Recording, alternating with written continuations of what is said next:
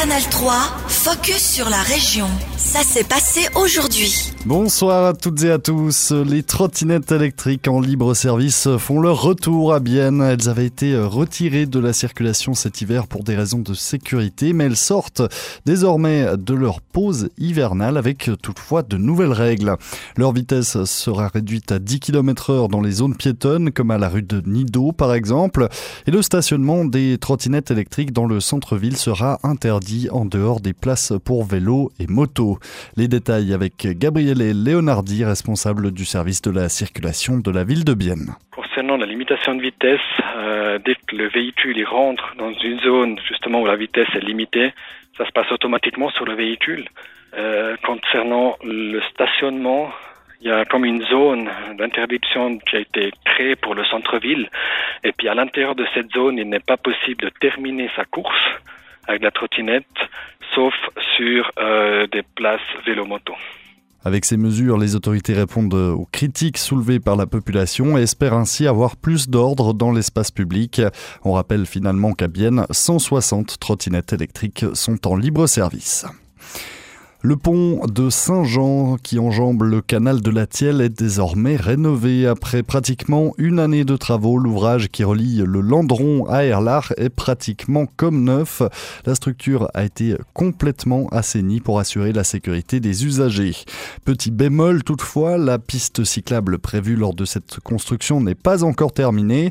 À l'avenir, il faut donc encore s'attendre à des perturbations du trafic dans cette zone, comme le confirme Bernard Progin, le chef du secteur des ouvrages d'art et de la protection contre le bruit à Bienne pour l'Office cantonal des ponts et chaussées. Le canton de Neuchâtel, à partir du mois de mars, fin mars, début avril, ils vont démarrer du côté le Landron aussi euh, la mise en place d'une voie pour la mobilité douce.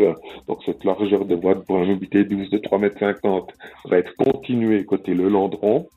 Et nous avons déposé, enfin ça paraît aujourd'hui dans la feuille officielle, que du côté du pénitencier, on va aussi faire une piste pour la mobilité douce jusqu'au carrefour avec le pénitencier. Donc il y aura des feux il faudra s'attendre à avoir des feux jusqu'à la fin de l'année prochaine. La rénovation du pont a coûté 3,6 euh, millions de francs au total, une somme prise en charge à part égale par les cantons de Berne et de Neuchâtel, car le canal de la Thielle est la frontière naturelle entre ces deux cantons.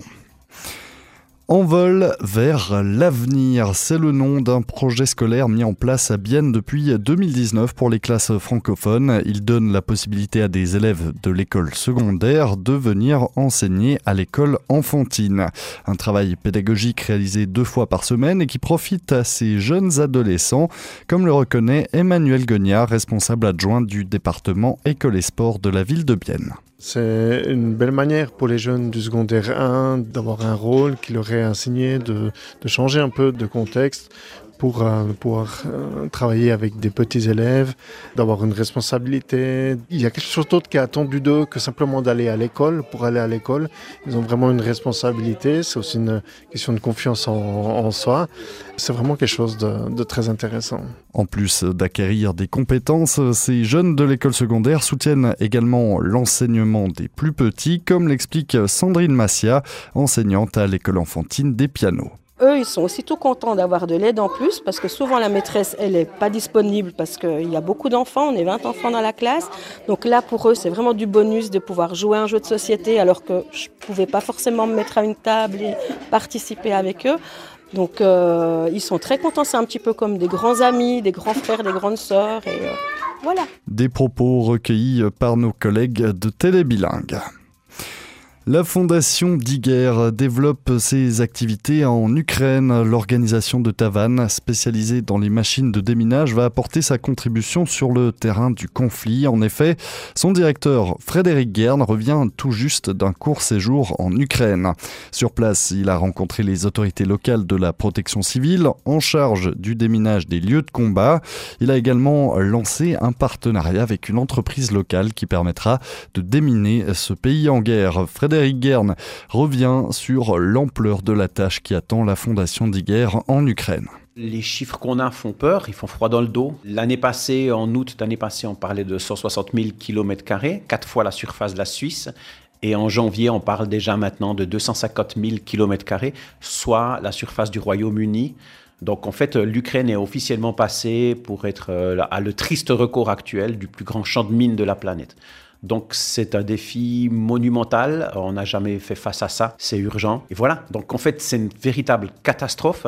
On ne pourra pas reconstruire l'Ukraine tant qu'on n'aura pas, en tout cas, euh, pallier aux urgences liées au déminage. L'objectif, c'est de produire sur place en Ukraine des engins de déminage. Pourquoi ce choix-là euh, de produire en Ukraine plutôt que de simplement guillemets, envoyer euh, des machines depuis la Suisse? Sur place, les besoins sont juste gigantesques. On parle d'un besoin actuel officiel de 60 machines de déminage, alors que nous, on en fabrique une, voire deux par année. Imaginez la différence. Donc là, on devait faire un saut, euh, j'aime bien le terme euh, mécanique quantique, hein, le saut quantique, c'est-à-dire euh, on doit changer de, de taille, de mode de fonctionnement, mais pas progressivement, mais vraiment de manière importante, faire un saut.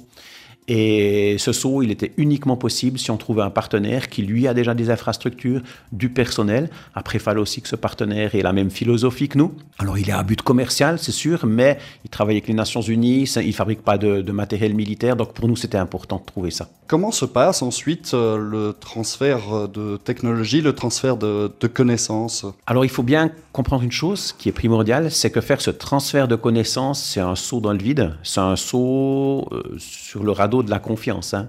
On a bien sûr signé un, accord entre nous et tout, mais nous allons nous mettre tout nus quelque part parce qu'en fait, on va fournir en fait notre savoir-faire euh, sur document. Il faut savoir une chose, c'est qu'aussi on a des concurrents commerciaux qui fabriquent aussi des machines. Euh, on en a cinq dans le monde à peu près, qui fabriquent des machines équivalentes aux nôtres, mais tous sont commerciaux et tous ont refusé de le faire. Parce qu'en fait, euh, le risque, il est commercial, est trop important.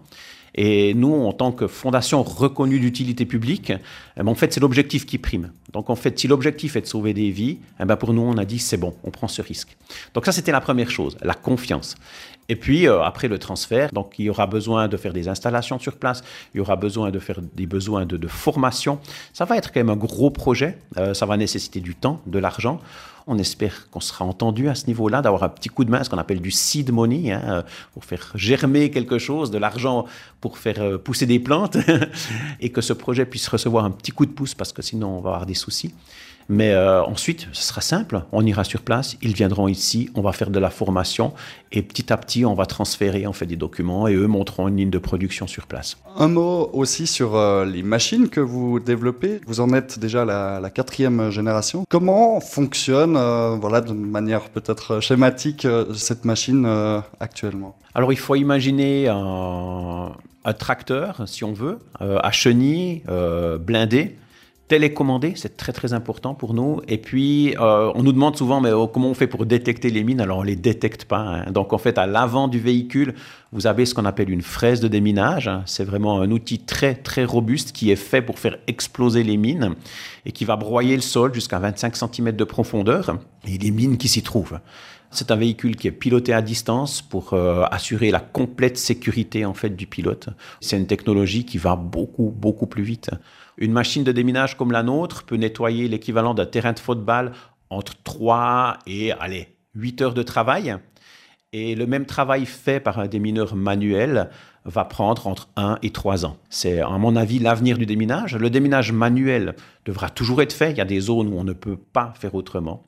Mais là où vous avez des terrains plats, comme là en Ukraine, avec des champs par exemple, il n'y a aucun sens de faire ça à la main. Les machines doivent être impérativement utilisées. C'était Frédéric Guerne, directeur de la Fondation Diger à Tavannes. A noté également qu'une première machine de déminage fabriquée en Suisse sera livrée en Ukraine d'ici quelques mois.